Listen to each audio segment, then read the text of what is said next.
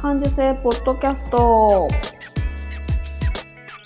子供の頃から感受性が豊かだと言われ続けて大人になったデザイナーまゆが日々気になったことを感受性豊かにお届けする感受性ポッドキャストです。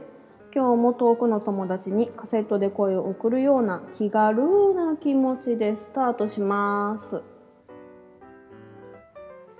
えー先週のジメジメから梅雨らしい感じの天気になりましたね今週。もう7月に入ってうん、ジメジメからも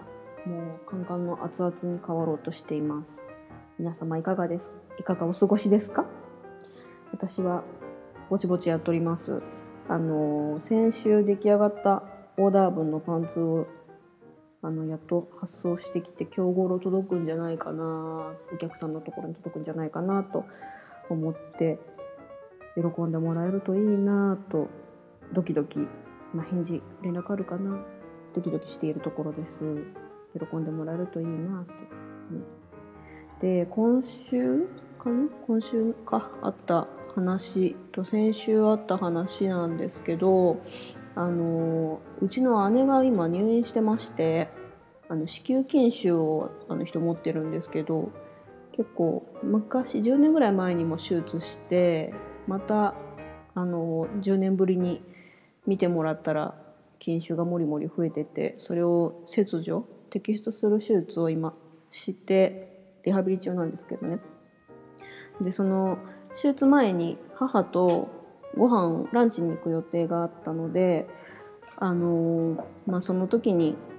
いろいろその子供の時のこととかその HSP の本を読んでて自分の子供の頃のことを聞いてみましょうみたいなのがあったんであの自分が、ね、意識してない0歳とか1歳の時の記憶とかないからまあいいきっかけだなと思って母に聞いてみようと思って聞いてみた件と、うん、あのいろいろその子供の時から今まで振り返ってみてまあなんかねこう振り返ってみて自分が持ってるトラウマとか、うん、執着してるもので人間関係のこととかなんでかなっていうのがちょっと薄ぼんやり分かってきたようなところがあるんで、まあ、それを自分のことだけど、まあ、もしかしてあ自分も似たようなことあるなって思う人がいるかもなと思ってシェアします。うんとまあ、これ私のこう子供の時のことを覚えてないところから覚えてるところまでで書き出してみてもまあ結構孤独が孤独感がすごくて書き出しながら泣いたぐらいなんですけど あの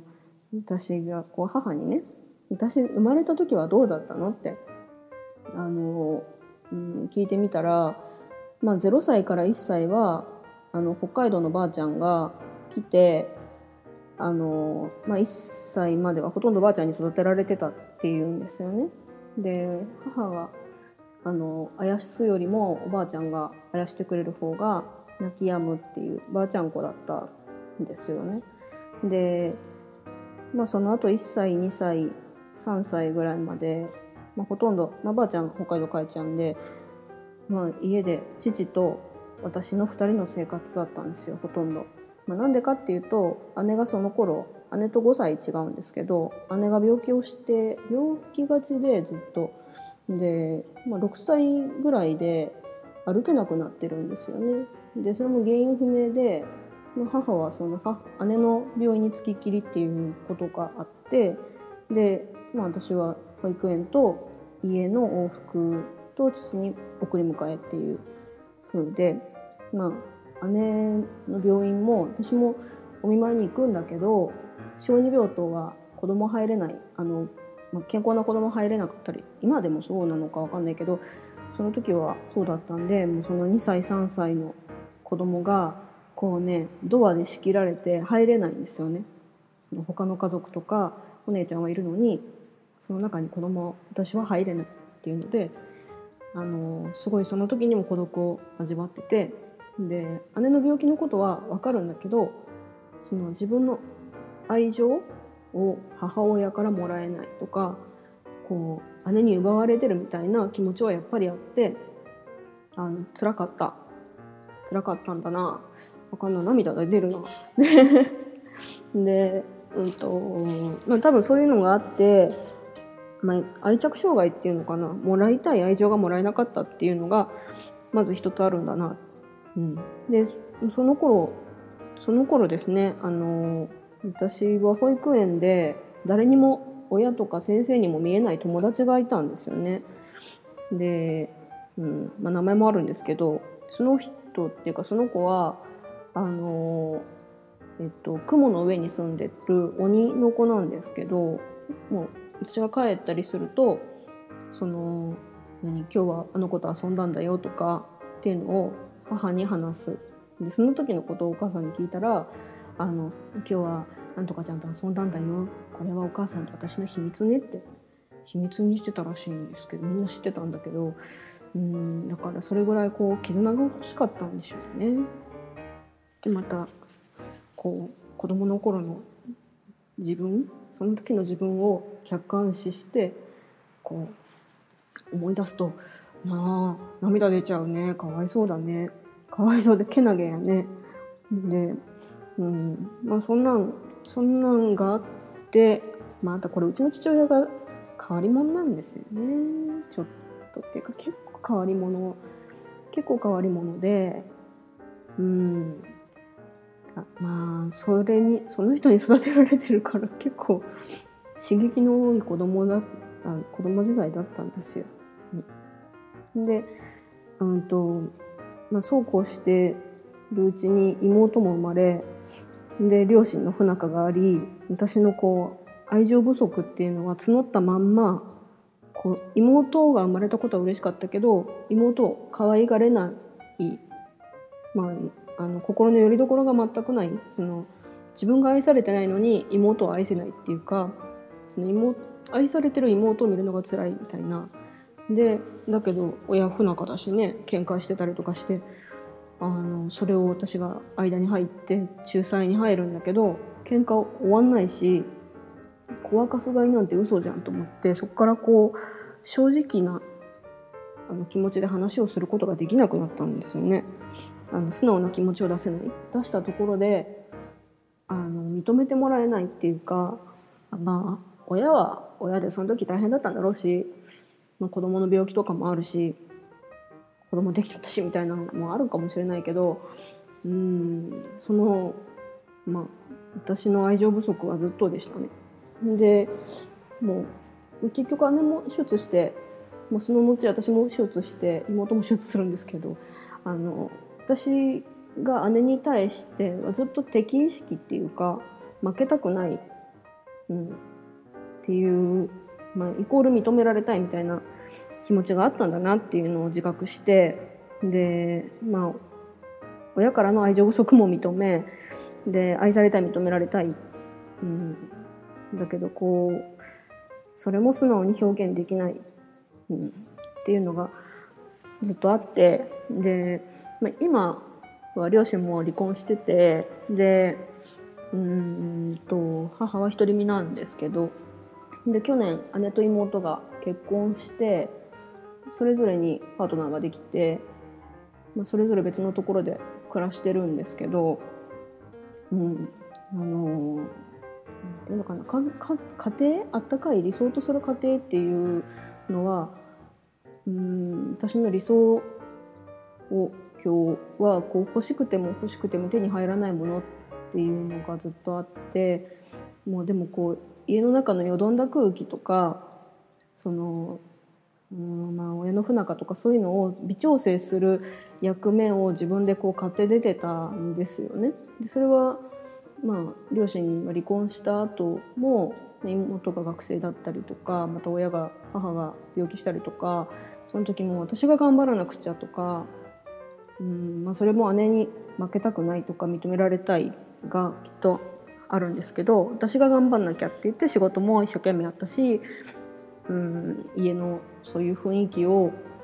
盛り上げる役みたいなのを勝手にやってたんですけど、まあ、姉と妹が結婚をしたことであのその家族の集まり方っていうかね雰囲気が変わったんだなって思う瞬間があったんですよ。うん、あのあ私もこんそんな風に頑張んなくていいんだって思う瞬間があってあそっか私勝手に頑張ってたのかもしれんなっていうのを思ってであの母とこの間その会ったねランチの時に私ちょっとお姉ちゃんと距離取るわって言ってあのうんあの、まあ、旦那さんいることだしもう旦那さんに任せたいお姉ちゃんのこと任せたいわみたいな感じだったたんですよね。私もそうやって思ってまああの髪切ったよ 髪の毛切ったような写真が前に送られてきた時にもう私あのメールのこまごましたやり取り苦手だからあの報告いらないよって送ったんですよ。あのあ短く切ったんだねみたいなことは送ったけどでまあすんませんみたいな感じで姉から来たんですけどあのまあこう姉が入院して朝8時半からの手術だったんですよね。まあ、2時間ぐらいで終わるかなと思ったらなかなか終わんなくってで先生からお呼びがかかるはずとかって言うけどなかなか連絡がないって言って母と心配しててで、まあ、別の県私が住んでるとことは別の県で今姉が住んでるのでそっちに母もお見舞いっていうか看病で行っていて、まあ、もしかしてでまたこう最悪な事態をこう 想像する癖？なんかなんかね子宮筋腫がもしかして悪くなっててがんでしたとかこう子宮筋腫が悪くなってて子宮全摘でしたとか子宮筋腫がこう悪くなっちゃってすいません死んじゃいましたみたいなことがあったらどうしようと思ってすごく不安が高鳴っちゃってでまああのうんといつも不安なことがあると行くお寺さんがあるんですけどお寺さんでとりあえず「ナムナムうちの姉の手術がうまく終わりますように」って言ってお願いして、まあ、最近そこでお願いして気持ちをすっきりさせるっていうのがあるんですけど、うん、でまあ気のせい気のせい大丈夫大丈夫先生もしっかりしてることだし悪いことは起きないって思ってから、まあ、母から手術終わったよって連絡あってうん。なんか結局うん。まあほっとしてすごいほっとしてうん。私はお姉ちゃんと距離取るわって母には言ったけど結局のところ私が心の距離そのまあ境界線っていう話になるかなと思うんですけどもうお姉ちゃん近いねんと思っとったけど私が近づいてたのかなって、あのまあ、認められたい姉ちゃんに勝ちたいみたいなのがずっと心にあったからこうずっと離れられなかったのは私の方だったんじゃないのかなっていうのを、えー、涙が出るあの思いました。思ったんですよね。で距離を取るとかそういうことよりもまず自分でその姉に持ってるトラウマだったりやっかみだったり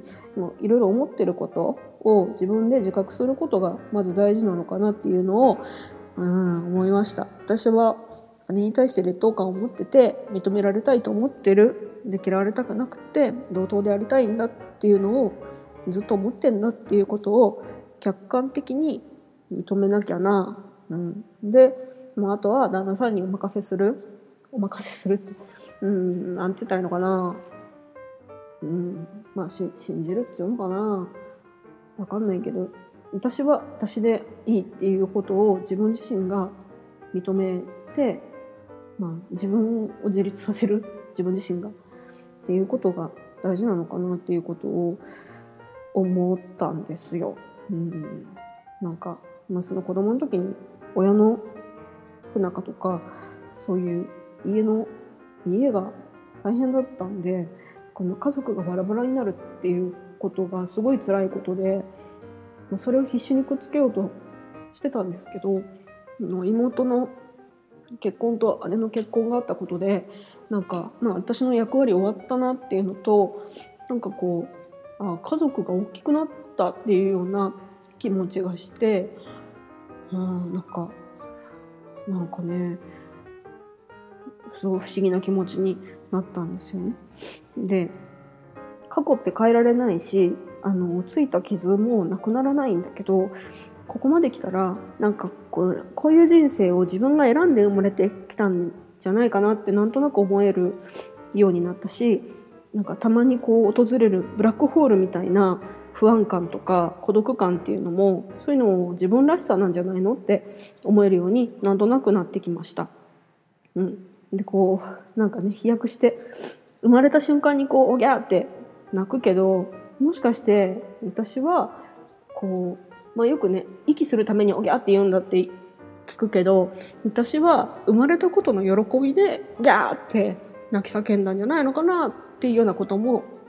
うん、思ったりしてます。ふうなんか今日はあれだ情緒が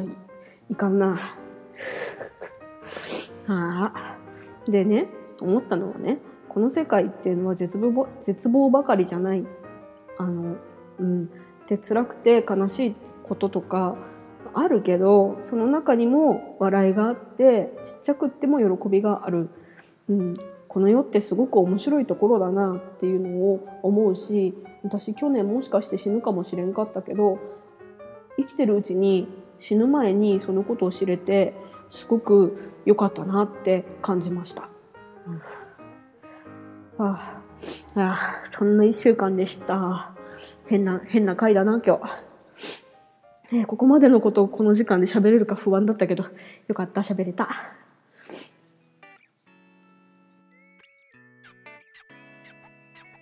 感受性ポッドキャスト第7回目でした。今日は感受性豊かな私の感受性がこうボロボロ出ちゃった回でしたね。参考になる人がいるといいな。うん。もう今私は幸せなので、もうあの